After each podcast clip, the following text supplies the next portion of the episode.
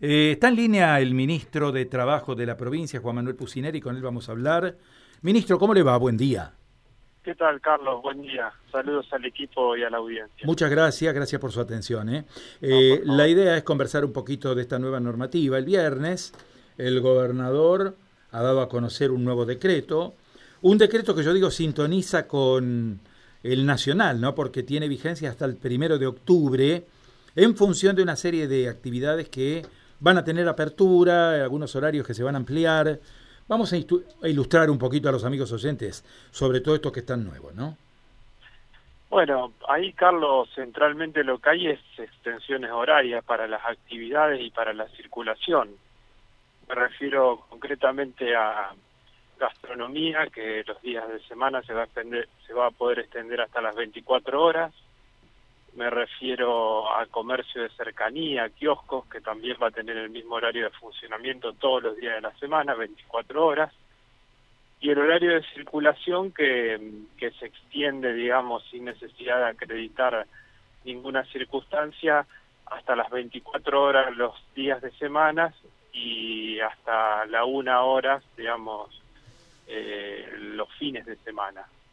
Eh, ese es un poco el, el cuadro que, que prevé el decreto, además de, una autorización especial de público para las carreras automovilísticas, ¿no? Claro, en alguna medida es una apertura que va acompañando primero las buenas eh, las buenas cifras que estamos teniendo en materia de salud, ¿no? Salud ha dado algunas cifras que son alentadoras, son importantes.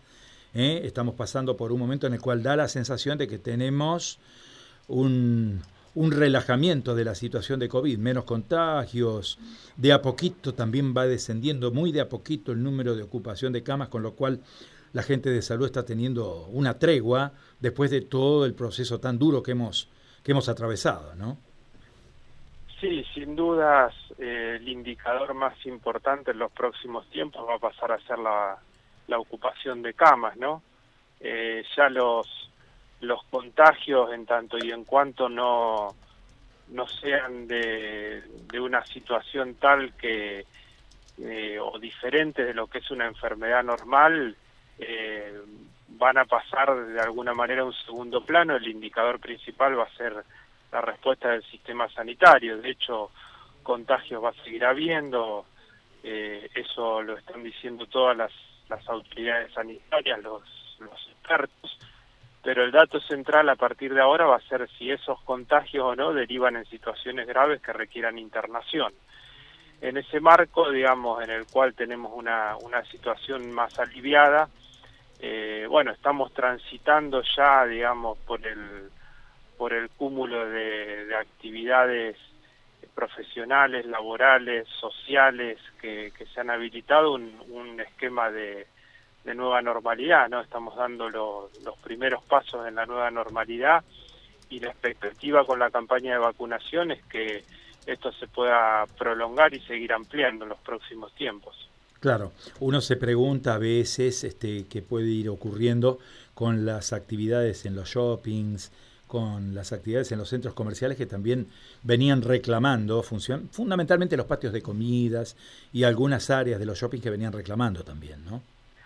Sí, así en la eh, respecto de, lo, de la situación de los de los shopping lo que queda es eh, ponerlos en un en un nivel o en una situación de funcionamiento integral pero de hecho hoy como los locales están abiertos, los, los patios de comida o, la, o los lugares de comida, en tanto se planifique un ingreso y egreso independiente, también tienen eh, funcionamiento, lo vemos aquí en Santa Fe, pero también se ha implementado en los shopping de Rosario, es decir que lo que estaría faltando es darle integralidad a la, a la actividad de estos paseos comerciales, pero en la práctica ya tienen eh, funcionamiento los distintos eh, locales, eh, los distintos eh, lugares gastronómicos y también los, las salas de cine. Es decir, que eh, si bien con, un, con alguna restricción, ellos tienen funcionamiento y el próximo paso va a ser ponerlos en el, en el nivel de, normalidad absoluta, ¿no? Claro. Eh, mucha gente también nos consulta permanentemente por los eventos culturales, eventos culturales que fundamentalmente se llevaban o se llevan a cabo en distintas instituciones, ¿no? Estamos hablando de locales, eh, actividades en plazas, parques, paseos. ¿Cuál es el perfil que se va a dar a esta a esta normativa? Mire, yo eh, es una de las, eh, junto con todo lo que es la, la, actividad bailable, por llamarla de alguna manera, eh, es una de, de las cuestiones que, que, en el mundo han sido de las que se habilitaron en último término, es decir, todo lo que implique juntar un número eh, grande de personas o la, o la actividad con contacto bailable ha sido lo último que se ha habilitado. Yo creo que, que si todo avanza bien, eh, seguramente vamos a tener novedades también a partir del vencimiento de este, de este decreto. De hecho, estamos planificando una, una prueba piloto para salones de evento con actividad bailable en burbujas que se va a realizar esta semana o la semana que viene, no tengo la, precisión o el detalle del día concreto, pero allí se va a realizar una prueba piloto con la idea de, también poder ir avanzando en este tipo de cosas. Mire, la verdad que la, vocación nuestra y en tanto y en cuanto eh, la cuestión avance favorablemente, como viene siendo hasta ahora, es proceder a la, a la habilitación de, de las actividades y retirar de alguna manera eh, todo tipo de, control sobre la sobre la el desarrollo de, de cuestiones sociales que realmente son son situaciones que, se dan en momentos de, emergencia o frente a una pandemia como esta, pero la, voluntad es seguir avanzando decididamente en el desarrollo pleno de, de todo lo que tiene que ver con la vida social.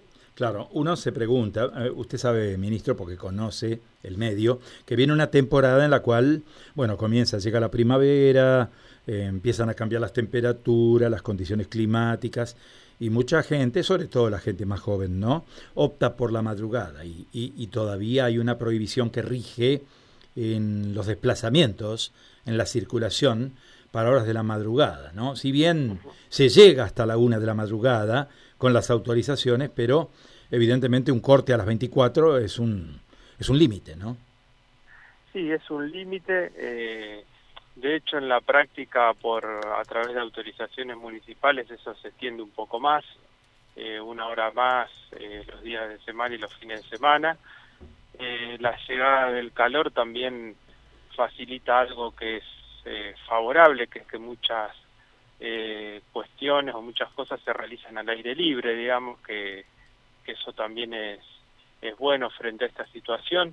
Pero aquí, Carlos, el, dato central es eh, la eficacia de la vacuna, que es lo que estamos de alguna manera comprobando en este, en este momento. La aplicación de la, de la primera dosis ya ha tenido un nivel de eficacia importante, ahora estamos avanzando con segundas dosis decir, que el, dato central va a ser vacunación y ocupación del sistema sanitario y en eso, digamos, eh, centralmente vamos a estar enfocados. En el mientras tanto, las restricciones que sean indispensables, las que de alguna manera eh, consideren las autoridades sanitarias como, como que no son de riesgo, digamos, pero centralmente vamos a estar enfocados en, el avance de la campaña de vacunación. Eh, ministro, bueno, eh, dejo este tema y no puedo, no puedo solayar un tema que viene siendo largamente reclamado. Le pongo un título general, no particularizo porque sé que hay reuniones, pero el tema paritarias, ¿cómo está marchando en la provincia el tema paritarias? Porque los gremios vienen planteando esta cuestión desde hace bastante tiempo, ¿no? Fundamentalmente temas de adelantamiento de paritaria. Bueno, allí hay una, una en primer lugar, una, un objetivo compartido, ¿no? Que es que este año el salario le gane a la inflación. En segundo lugar, ya tuvimos eh, aún eh, en el esquema que originalmente nos habíamos propuesto, de alguna forma dos adelantamientos, uno que fue adelantar una cuota del incremento de julio a junio y otro es adelantar un 4,5 que estaba previsto para para septiembre llevarlo a agosto. En septiembre, ahora durante el transcurso de este mes, vamos a tener el otro aumento eh, o la otra cuota de la paritaria nacional y nos queda conversar el, del tercer trimestre, ¿no? Eso lo tenemos comprometido, escrito, eh, firmado con cada uno de los gremios, nosotros lo vamos a, llegar, a llevar adelante y allí hay una, una garantía para todos los gremios y para todos los trabajadores del sector público de que lo vamos a hacer.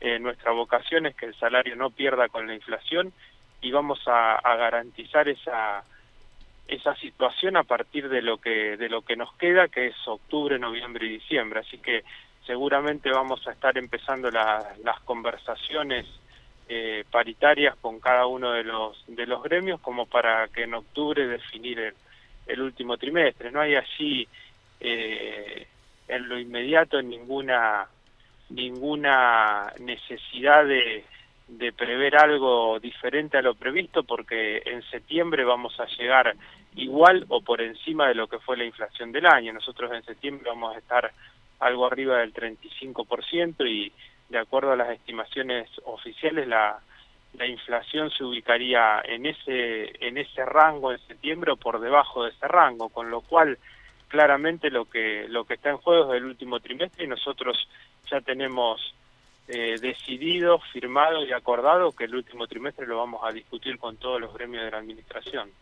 Ministro, muchísimas gracias por este tiempo, eh, por estos minutos. Carlos, saludos nuevamente. Adiós, que siga bien. Ministro Juan Manuel Pusineri, ministro de Trabajo de la provincia, conversando con nosotros, ¿no? Dos ejes. Por un lado, la cuestión flexibilización de actividades, por el otro, tema paritaria, ¿no? Que no deja de ser una cuestión, yo diría, eh, de alto impacto, sobre todo a través de los reclamos de los gremios. ¿no?